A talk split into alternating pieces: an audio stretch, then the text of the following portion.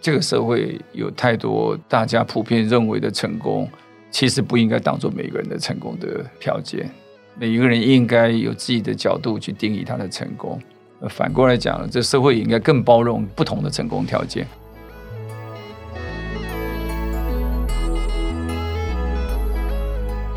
旅行职涯，旅行未来。大家好，我是何泽文，欢迎收听由 Urate 数位人才美合平台跟职涯实验室共同制作的 Podcast 节目《职涯旅行家》。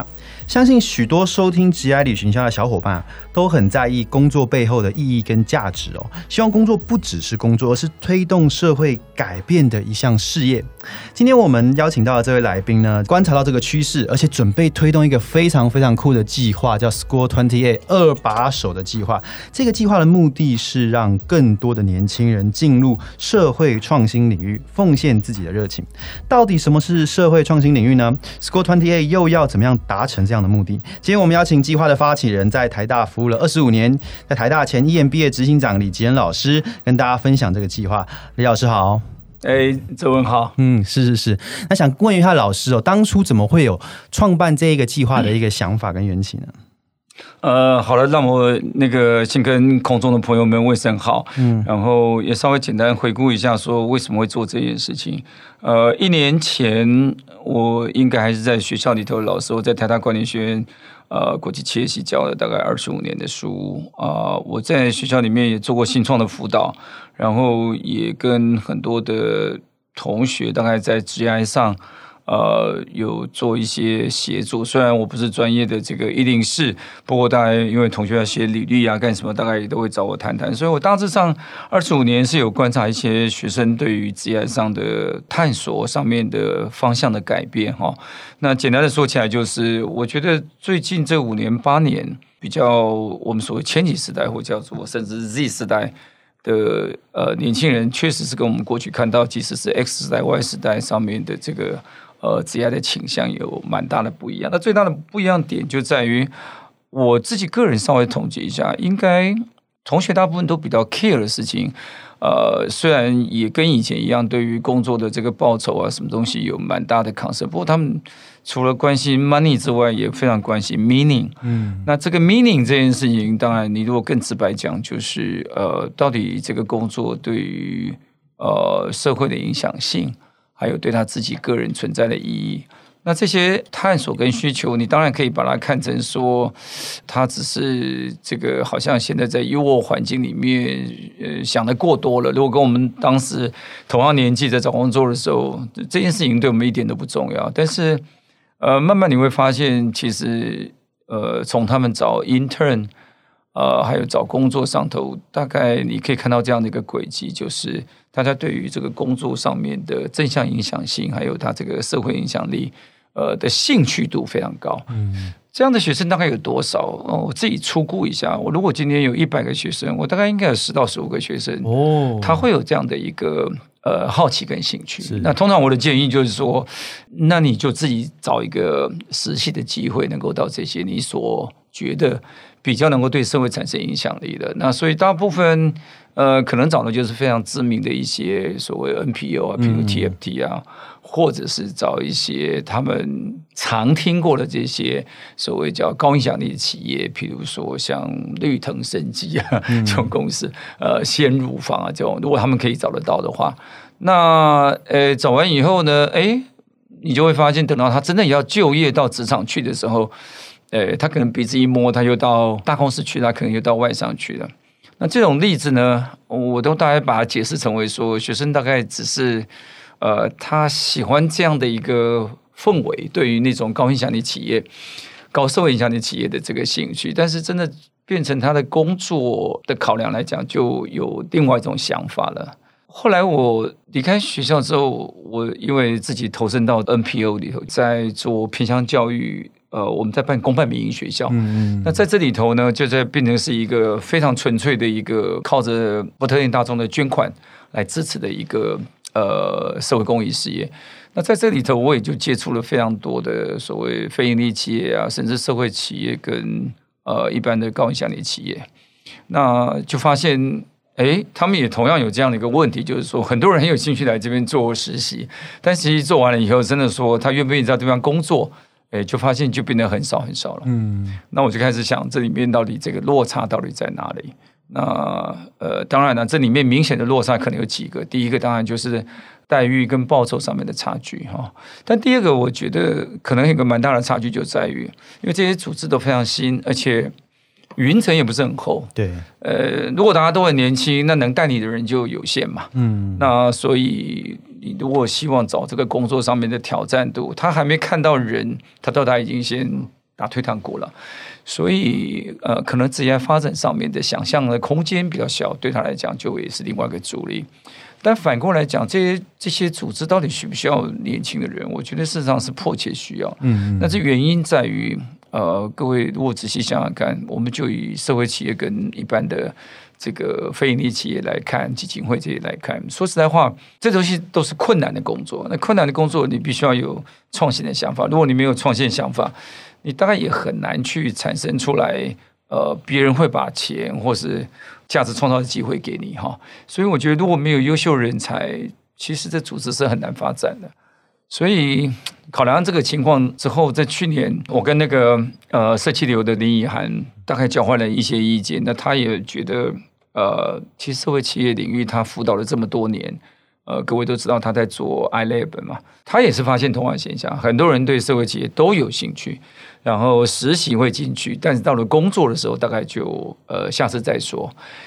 那这个里头，我们就不约而同感觉到说，呃，不管是基金会或是社会企业，缺的其实不是钱，缺的可能不是完全只是你有没有商机，而是在于到底有没有人可以创造出来更高的价值，让捐款也好，或者是说。商业机会能够发生，所以我们就当时就在想，那我们要怎么样把人能够呃有兴趣的人能够导入？如果按照我刚刚所说的，这十五 percent 的人，其实说实话，只要有三分之一的人他愿意去，事实上就是个 five percent 的这个人口比例。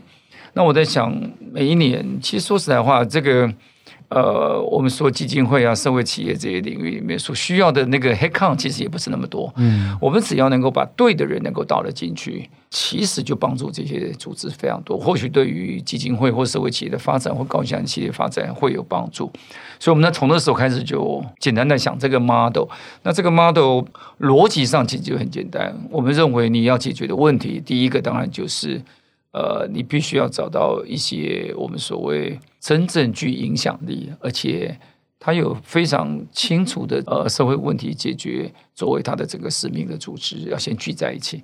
那这些组织呢，不仅在他们的议题正当性，还包括他们的呃议题能不能产生共鸣性。当然，最重要就是它整个治理条件要够好。是。那这些组织我们聚集起来，然后我们大家就开始在探讨说，我们怎么样协助你找到对的人。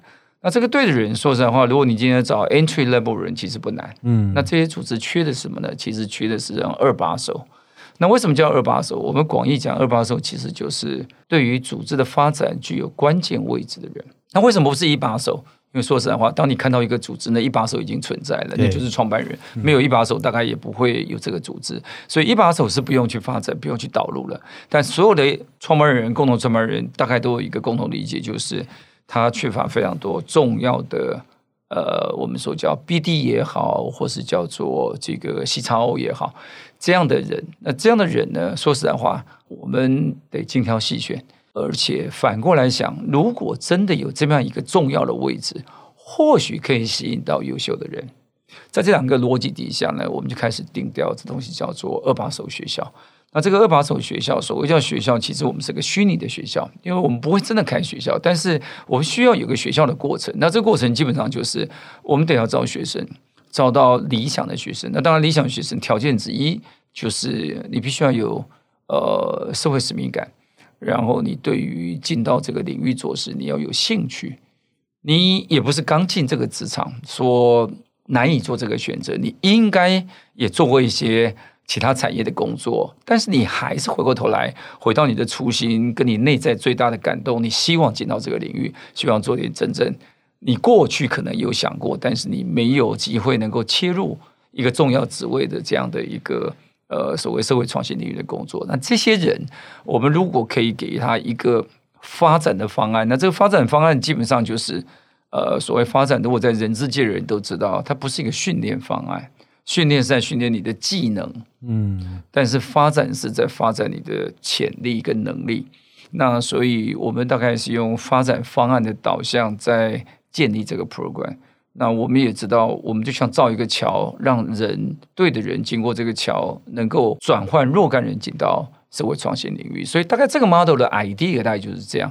那至于我们能够有多少成功率，呃，我们是认为，其实以我们这次说共同发起组织这个十三家企业来看，其实我们需要的真正的二把手，其实 head count 也不是太多，我们会比较精挑细选的，希望能够有五到六个人。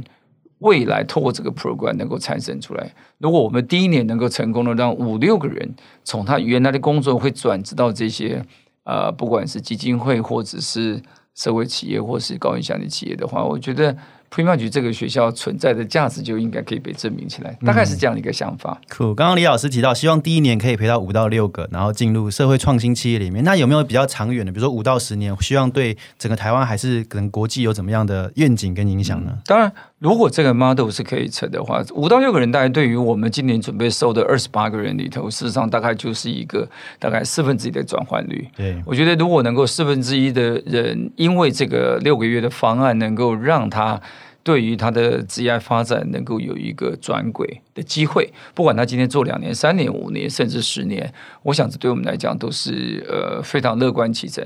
他填的满填不满所有的需求，我相信一定是不够的。因为设想你台湾仔仔细看一下，我想我们。成千上万家的这个基金会，嗯，就算是扣掉那些公司在支持的，真正的基金会，我想几千家也跑不掉。对，那这么多家基金会，我想这里头如果有个十分之一，有一有一个百来家，百来家如果每一家需要一个真的二把手，你就需要上百个人。哦，所以我想我们做个十年，大概填不满这个洞。但是差别在哪里？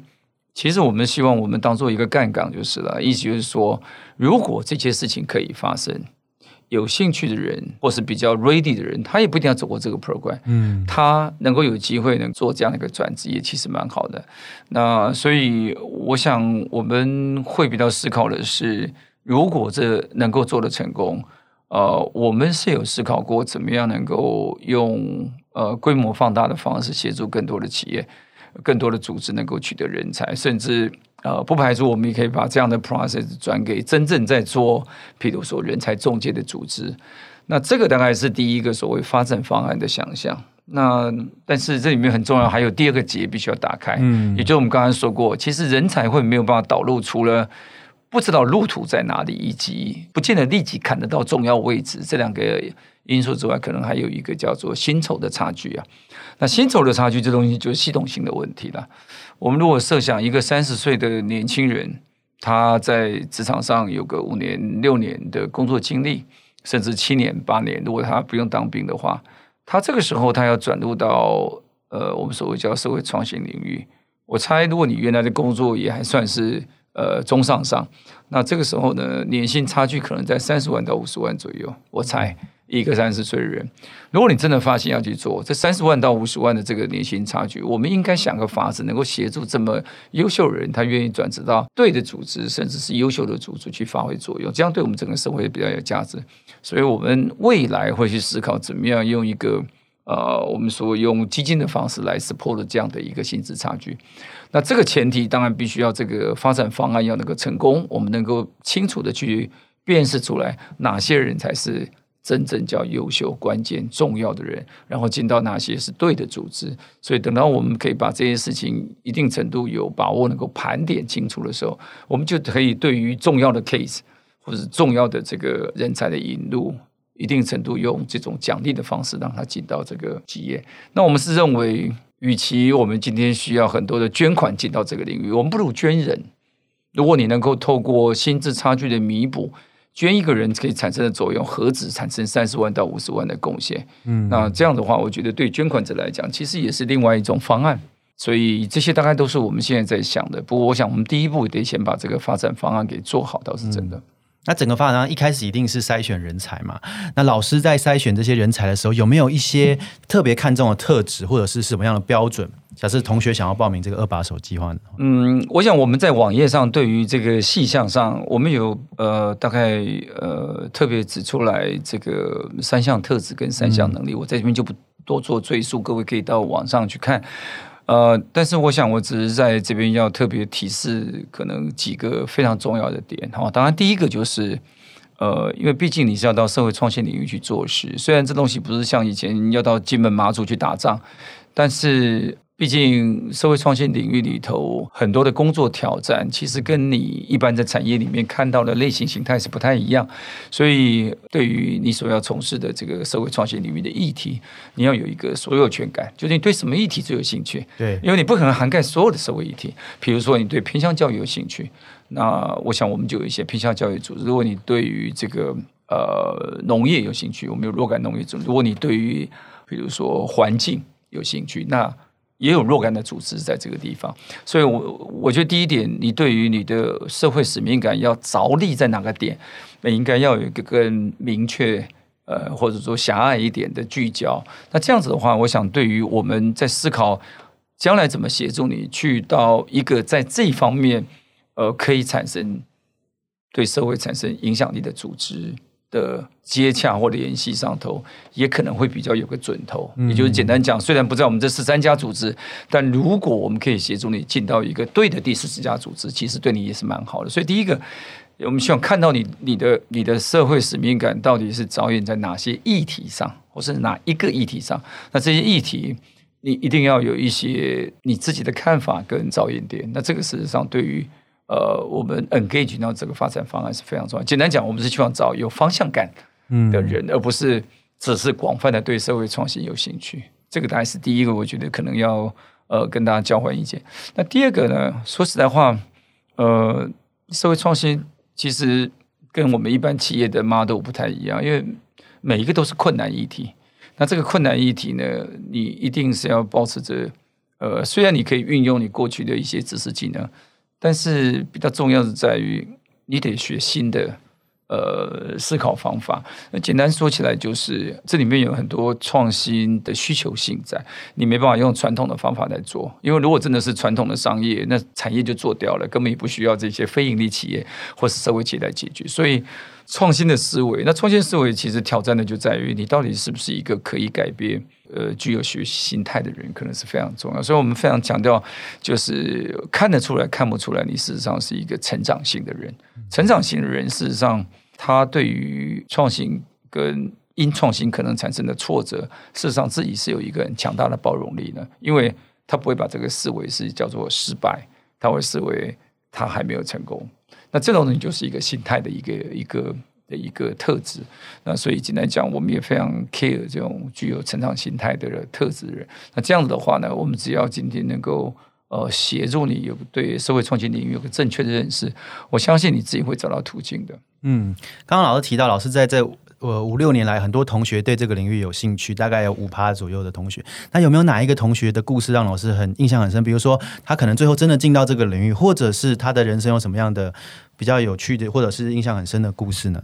呃，这种例子应该是蛮多的。不过，我想，呃，我就举一个，现在也在跟我一起做二把手学校的我一个学生，是他，呃，实际上是社会系的背景哦。那他毕业之后呢，他。在学校也非常活跃，但是他知道，因为他在家里事实上是独子，嗯，然后父亲是失业，哦啊，家里靠的就只是积蓄在过活。那他父亲的事业事实上是一个受迫性的事业，那他知道他虽然喜欢社会型的工作，但是他必须要能够去赚钱养家，所以他就没有再念社会学研究所，他就直接念我们国际企业研究所。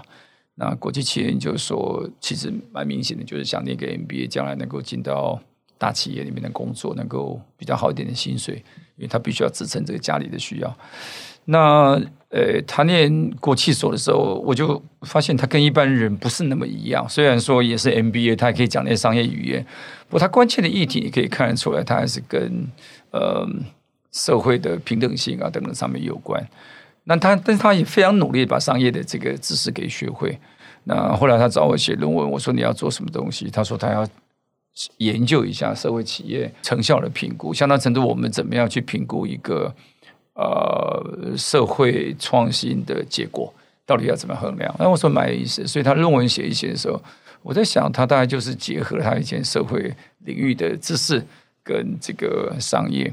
后来毕业以后，果不其然，他就找到 IBM 的工作了，所以在 IBM 做了顾问，那也做的蛮好。但是你就可以看到他在做顾问的过程，跟我保持的联络里面，其实，在关切的呢，可能还是呃，还有没有什么可以让他比较 fulfill 他心理上的感觉的这样工作？呃，尽管 IBM 配他配的也还不错，那后来我们就开始。思考到，哎，maybe 他可以协助一个，其实简单讲就是 TFT，因为 TFT 那时候正需要一个呃导入一个 Salesforce. dot com 来做他们的这个呃所有的利益关系人的一个管理，尤其是捐款者啊，因为 TFP 有非常多小额的捐款者，那这个东西以一个非盈利式来讲，它其实是没有钱可以配这样的买这样的系统的，因为。投资这东西相对程度有点奢侈，嗯，因为你的钱都是一分一毫都是从捐款者过来的。大家说你不用这个系统，你也可以管理这个几千个捐款者。那所以后来我就叫他 study 一下，IBM 有没有可能协助这个事情。那后来 TFT 也去查了一下，哎，他们可以透过他们的国际网络的关系，跟 IBM 的总部。因为 IBM 在美国，他也协助了这个为美国而教，所以就把这关系带到台湾来。那台湾的 IBM 呢，也在这个同学的这个牵线之下，也把这当做一个他们的 CSR。就在我的牵线跟他的内部努力之下，我们就把这个事情弄成的。所以 IBM 就免费帮 TFT 做了 Salesforce.com 的这样的一个导入。那这件事情导入的过程中，执行的专案人就是他，然后他在执行这个专案。他是用顾问的身份，但他在做的事实上是 TFT 的这个系统导入。他发现他这个过程中比他在 IBM 做其他公司的系统导入来的更快乐，因为他非常 enjoy 这个 TFT 在做的事情。做完了以后，TFT 的创办人就跟他谈说：“你要不要直接就留在公司做事了？不留留留在 TFT 做事了？”他挣扎了非常久，他到底要不要放弃顾问的工作，到这个 TFT 来？啊，那所以他中间也跟我谈了非常多次，不过我大概跟他谈了两三次吧。那症结还是就在我们刚刚谈的几个问题。呃，TFT 能够配他的，跟他在 IB 是有段差距的。连 TFT 的这个创办人的薪水都没那么高，那怎么样复理到那个高的薪水？那我就其实就问他一个问题，就说你心中真正的 calling 到底在哪里？如果真的只是因钱的问题？我想这东西都还有其他方法可以解决。嗯，但如果这个东西只是你短暂的兴趣，那你不必要去冒这个风险。我说你要告诉我，你这一辈子你想做什么？大概诸如此类问题跟他谈了，大概花了几个月时间，他自己内在做了一个决定，所以他就离开了 IBM，他就跳到了 TFT。他现在就是 TFT 的 CIO，就是叫 Chief Impact Officer。所谓 Chief Impact Officer，事实上就是 TFT 专门在做募款。的二把手，所以他典型标准就是一个二把手的例子。那我就觉得这个例子也让我感觉这件事情要做，其实就是在复制这样的 model，所以我就找他进来这个计划里面。在协助，因为他本身就是个见证者，嗯，所以他也在我们这个计划里面扮一个重要的角色。那因为刚好我也找 TFT 进来我们的发起组织，所以简单的说起来，他到现在他事实上他到处可以跟人家讲讲说他当初怎么做这个决定。你现在问他说他有没有后悔，我想他的答案应该是非常肯定的。那至于薪资差距，我帮他找了一个法子来解决。嗯，那你其实那差距也是有限，因为他进来的时候都还不到三十岁，我想那个差距都还在一个小范围之内。那那个是不难解决的，呃，单一个 case 可能可以解决啊。我 case 多了，我们得用系统性的方法解决，大概是这样。嗯，刚刚听到李老师分享，我自己觉得很受鼓舞了，因为我自己也是像刚刚那位同学一样，我自己是低收入户出身。其实我从小对这个社会创新跟公益的领域也很有兴趣。那也是因为要养家的关系，所以后来进入业界。刚刚老师提到一个词，我觉得非常有感触，就是老师提到 calling。其实我自己也接触很多年轻人，他们在找寻自己人生方向的时候，我觉得老师刚刚提到这个 calling 其实非常的重要。那我想问问老师，有没有给这些年轻的朋友，不管他是高中还是大学生，他怎么样可以找到自己的 calling？因为很多的年轻人他其实是很迷茫，甚至连出社会的，怎么样？找到他自己天命这样子。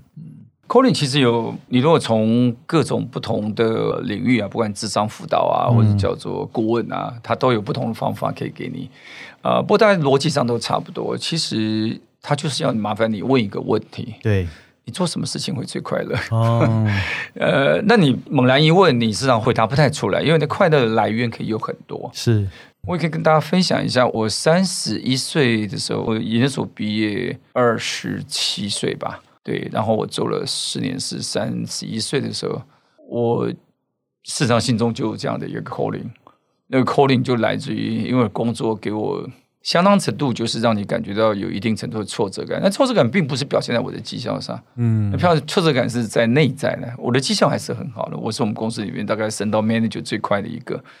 硕士进去，我大概三年就升到 manager。花你今年如果是大学进去，你可能花个十年时间才升得到。所以我的绩效并不差，可是我发现我的快乐度并没有上来。那我就开始在思考说，那原因在哪里？我后来发现，我之所以不快乐，是因为。发现大部分都来来自于跟老板的 conversation 哦，所以我不是问我快乐来源，我问我不快乐的来源。那我说，那为什么我跟老板的 conversation 就会不快乐？后来就发现根本原因就是我不太喜欢做一样的事情，我每次做事情就要改一点。这东西就是我以前没有发现的习惯。那可是我老板都要比较安全的方案，为什么你为什么要改？所以我每次在改东西的时候就会被他电。哦，但我就觉得说，那这个东西对我来讲，它有它的道理。我如果是他，搞不好我也会做这样的决定，对不对？对，因为他不晓得改了以后到底会不会有一样的结果。所以我说这个是无解的。只要他还是老板，只要他还是在那个位置，呃，甚至你可以讲，他他就是因为这样子，所以他才坐到那个位置，那我就无解了，对不对？那我也不能换掉他。所以我就在想，那我如果再找另外一个工作。我可能碰到的老板也是一样啊，对对，因为成功的老板都有他的一个道理，那道理不一定是你的道理。后来我就得到个结论啊，你只要有老板，你就会有一些不快乐的来源，这个还是跑不掉的。后来我跟很多朋友交换一下意见，哎，其他人也都这样讲。那我说，那你们怎么解决呢？他们朋友讲说，哎呀，就忍一忍，呃，就就用另外的角度看待，要不然就换个老板嘛，对不对？那最后呢，我就说为什么不会有一个答案是你去找一个没有老板的工作？那他们说什么工作是没有老板？所以我那时候开始就一直思考，有什么工作是没有老板？那就简单讲，就是做自由业啊。那自由业那时候能做的，以我的出身来讲，我能做的事情，我在想，哎，就有一件事情，搞不好是可以试试看，就是当老师。老师确实没老板，尤其当大学老师确实没老板。可是。我得要花力气才有办法去取得学位，所以我那时候就跟我太太请了一年假，说给我一年时间准备一下，我们帮他申请出国。我如果申请到出国可以成，我们就一起出去，然后我就开始转到学术界去。我大概就这样走上学术界的，所以我三十二岁出国念书，三十六岁回到台大教书。嗯，我大概是台大里面进来老师相对起来年纪，就是我刚毕业进来，但是年纪是最大的，就是我。嗯。但这对我来讲，其实就是一个跟着心里的 calling 去做的决定。嗯，那这个 calling 会随着年纪改变吗？比如说，老师到四五十岁，有没有一个新的 calling？那当然有。其实我现在的习惯，反而是我主动去问这心里的 calling。对，呃，那那个原因是什么呢？因为第一个，呃，你知道你自己的习惯，你不会希望一件事情一样一直做很久。你本来就有这个潜在的这个习惯，所以。你得在你觉得很 comfortable 的时候去问一下，诶，我还要这样那么 comfortable 吗？那那个时候大家就跟心里在对话了。那我觉得我潜在你心中就会产生出来，太安逸的时候，我就开始会想这个对吗？嗯，然后我真的喜欢到底是什么东西？这大概是第一个。那第二个就是，呃，当你随着你的年纪越长，跟经验越多，跟能够调动的资源越多，你就觉得我能够。尝试新的东西的可能性就更大，嗯，然后这个时间其实随着你年纪，你能够尝试新的考量时间就越来不是太多，所以我都跟学生，现在如果你问我，我都跟学生讲，你应该每十年问一次这种问题，嗯，然后就是问你十年后你想要做什么，才会让你很快乐。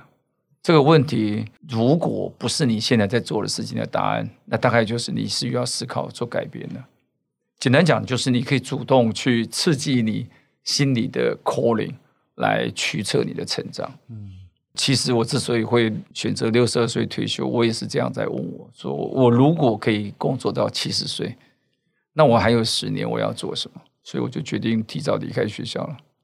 嗯，然后就全心投入这个二把手。呃，二把手只是我们在基金会的项目里面之一。我们基金会最主要的项目还是做公办民营学校。嗯二把手学校虽然是我带头的倡议，但是真正在执行是非常多年轻人在执行的。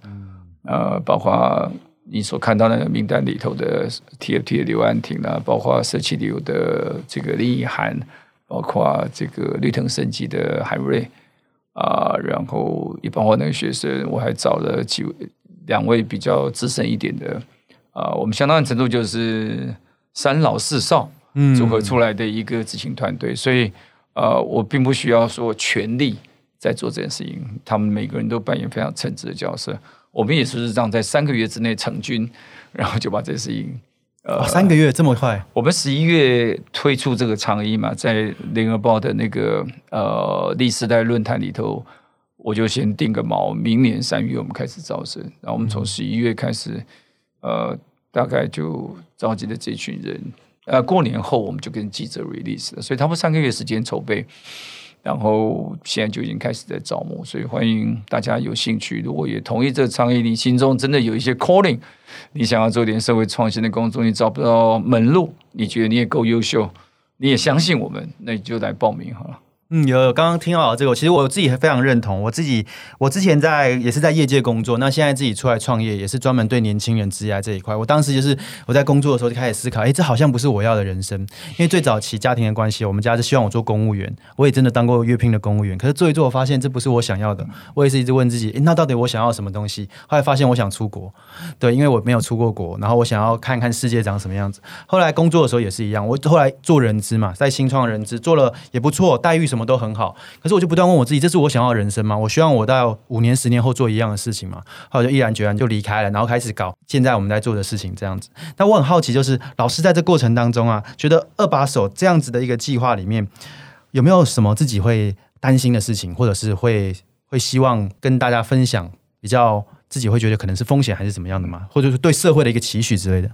我们最担心的事情，只是如果说真的有的话，就是对真正有潜力的这个优秀的人，嗯他不敢冒一点这个职业上的风险，嗯，去追求他心里可能最强烈的呼喊嗯所要做的工作。我最担心的这个事情。那这个事情为什么要担心呢？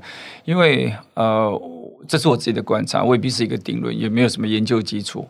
我个人认为，台湾的教育啊、呃因为是考试领导教学，所以我们的教学被迫着必须要面对那个越来越挑战的考试的变化。去教学生，所以学生他的学习，他是在一个必须要知道绝对对错的一个状况下去作答的这个技巧练习。那这个不是特定讲哪一个学校或哪一个学生，而是在于这样教育出来的孩子，你会发现他没有什么机会去问他自己心里想要什么，因为他自己想要的东西没办法应对那个对跟错的那个事情。所以他变得只能回答大家认为对的事情，跟大家认为错的事情。那越优秀的孩子，事实上他是越有能力能够去用最简单跟最快速的方法去回答那个对跟错，但是不表示他真的自己知道他心里真正想要什么。嗯那也因为他，各位知道，如果你在赢者圈里头，你会变得比较保守，这个是有经济理论的，对不对？那当你的保守，其实就会反映在你对于你未来的选择上。那你未来的选择，通常会比较忽略掉你真正内在的喜欢，或者叫 calling 吧，或者叫你的使命。所以简单说起来，这个当然你可以说有一些现实考量，但是你也可以讲说，这个社会有太多大家普遍认为的成功，其实不应该当做每个人的成功的条件。每一个人应该有自己的角度去定义他的成功。反过来讲，这社会应该更包容不同的成功条件。当然，如果要做得更好，就应该让社会创新领域里头的薪资待遇、福利条件也应该要能够跟，比如说社会的平均数要能够匹配。嗯后来你现在看到不太像是这个样状哈，那这个当然就是社会创新领域必须要努力的空间。不过在这个还没有到达这个点之前，我们在做的努力，事实上就是让人才先理解到这个的重要性跟未来可改变的可能性。那我所以简单讲起来，我们是为什么？可能你可以看到这计划里面，我们没有创造另外一半，就是我们号召了十家大企业来呃支持这个计划。那就是希望让他的同仁，因为他们可能是有最多人才的地方嘛。那同仁们，如果这里面有少比例的人，真的对做社会创新工作是至少在他职业这个阶段，他是有。呃，高度的兴趣，我们这个计划提供他一条路，他的公司提供他一条回去的路。那这样子的话，他的风险就会降比较低了。所以简单讲，这十家企业我也非常感谢他们愿意在他们的员工里头去告诉他们这条路你可以走，公司会给你一个留职停薪的机会，让你一定程度在这个 GI 的转换或者尝试的过程中，能够有一个回任的机会。那至于你回不回任，对这公司来讲，其实可能损失不是那么大。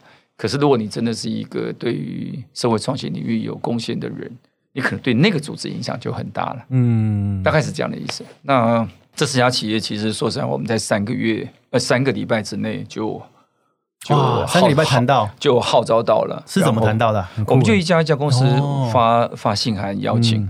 然后这里面还有一天之内就答应我们的的非常大好的公司，嗯，呃，几乎就是窗口接到就跟老板报告，老板马上看完马上支持，就就就当场支持这个，觉得对他们来讲一点没有挂碍。那至于其他需要解说的企业，我们的逻辑也很简单，呃，一则是公司没有差一个人，对；第二个事情，你放心，你也不会有高比例的人想要进来，但是我们要让这条路是畅通的。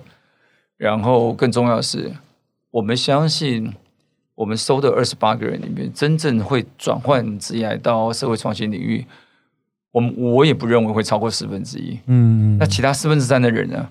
其实还是会再回流到一般企业，你就相当程度让你的员工有一个六个月的免费的领导力的发展，只不过是比较强调在社会创新领导力上头，对他们来讲没有损失啊。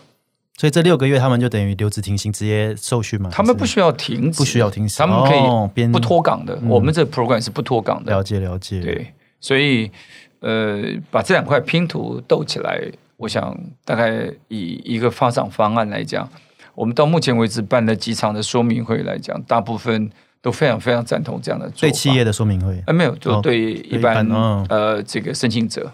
的说明会，我们已经办了两场了，下礼拜办第三场。嗯，呃，大概基本上对于这个计划的思考的完整性，大概都给予肯定的。嗯，现在差别只是在于他自己还没做决定。了解 了解，差别只是这样。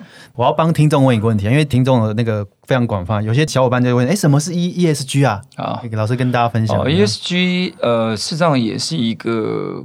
国际性的倡议，嗯，那这三个字代表当然就是环境、社会跟治理。对，呃，现在全世界如果投资的资金如果有一百块的话，呃，以我了解，大概将近三分之一，如果没有超过，应该在接近三分之一的基金的投资，是他被他的这个资金来源方要求，他所投资的公司必须要在环境、社会跟公司治理。符合一定的水平，嗯，那这个水平都有它的内涵的。国际上有非常多的组织在为这个倡议在建立遵循的规范，嗯，那每家公司在这个规范上头，它需要去找不同的我们所谓叫认证吧。为了要做这些认证，它必须要改变它自己公司跟呃环境社会共存的条件，这里面包括投入产出。在环境可接受的范围之内，它对于社会上的影响力，嗯，呃，对于社会问题的关切，简单讲就是全球利用投资的力量，在驱动着所有的企业走向一个不是以股东为唯一核心的一个经营，而是以所有的利害关系人为主体的经营，大概就是所谓 ESG 的运动。这个事情对大公司的影响。会远远超过于小公司的影响，因为大公司必须要跟国际接轨，一旦跟国际接轨，呃，你就会发现你的客户就会要求你必须要符合这个。那大公司也有很多的外资投资，外资也会要求你需要符合这些标准，否则的话，你的投资就会减少，就是外资投资在你的股票上面的量就会被受限制，因为它被它的资金来源方给限制住了。大概就是要用这样串联的方法，所以呃，我们觉得这也是一个好的时机，让我们来做这件事情，因为确实在社会创新跟一般产业都需要对于环境跟社会议题有理解、有经验，甚至有创新能力的人在从事。嗯，所以这个。也不全然只为基金会或社会企业在创造人才，其实也在为产业创造人才。是是是。那我们今天聊了这么多，也很了解老师的理念啊，跟着整个二把手的计划。最后，想要请老师跟这些年轻朋友分享一下，我们在这个变动的时代，不管是国际的政经局势这样的动荡，老师有没有什么要勉励现在的年轻的朋友的呢？他们用怎样的心态面对这样的挑战的时代？嗯。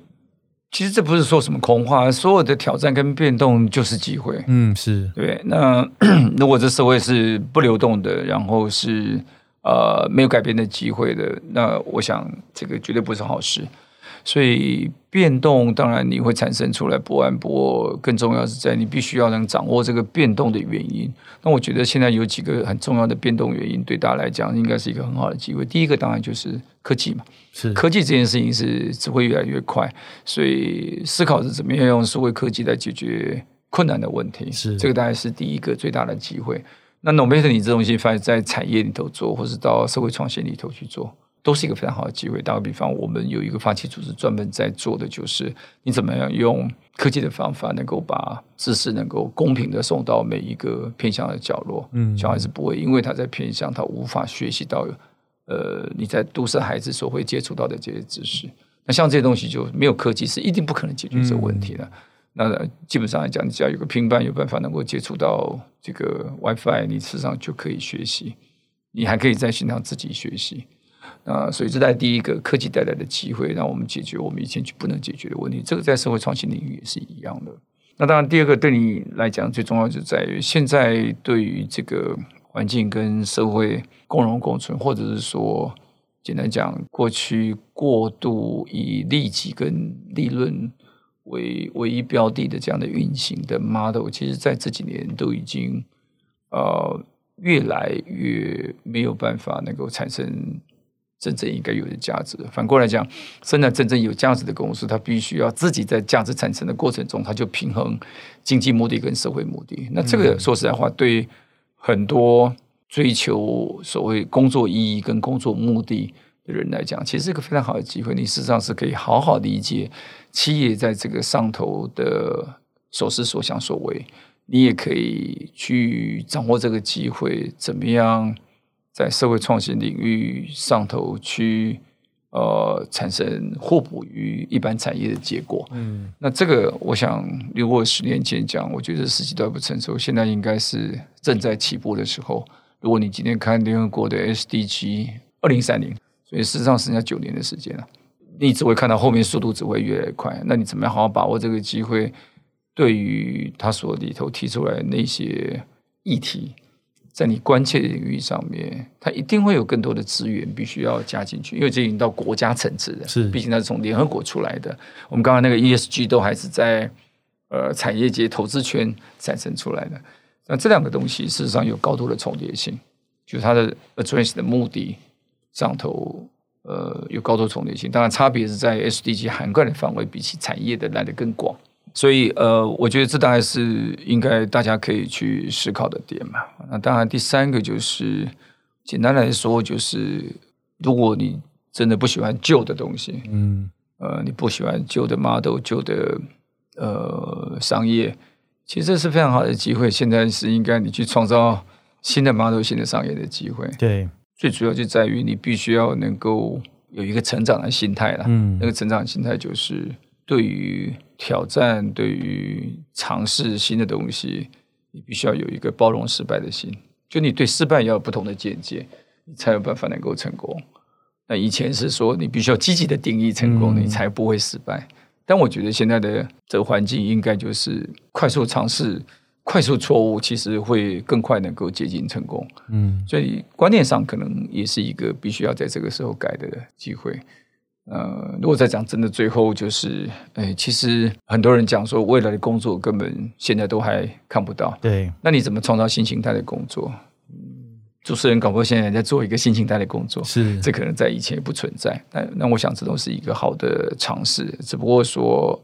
你必须要有纪律，任何尝试也必须要有纪律。嗯，就算现在还没成功，你也必须要知道我怎么从失败中间找到成功的路径。嗯，那这些你只要愿意这样看待，我觉得机会是还蛮多的，就是。嗯。对啊，今天非常谢谢李老师跟我们大家分享。今天这么一个小时的过程中，我们听到李老师跟大家分享怎么样找到你的 calling，创造新的工作，然后给自己一个尝试的机会。大家如果想知道二把手更多的讯息，我可以在网络上搜 score twenty eight，然后就可以看到更多的讯息。那今天非常谢谢李老师跟我们分享这么多，谢谢老师，谢谢这问时间，拜拜，拜拜。如果你喜欢这个节目，请你在常用的播放器上关注我们。新节目上传后会立刻通知你哦。也欢迎到 Apple Podcast 跟节目介绍的表单里面给我们建议与回馈。谢谢你收听《职涯旅行家》，我们下周见，拜拜。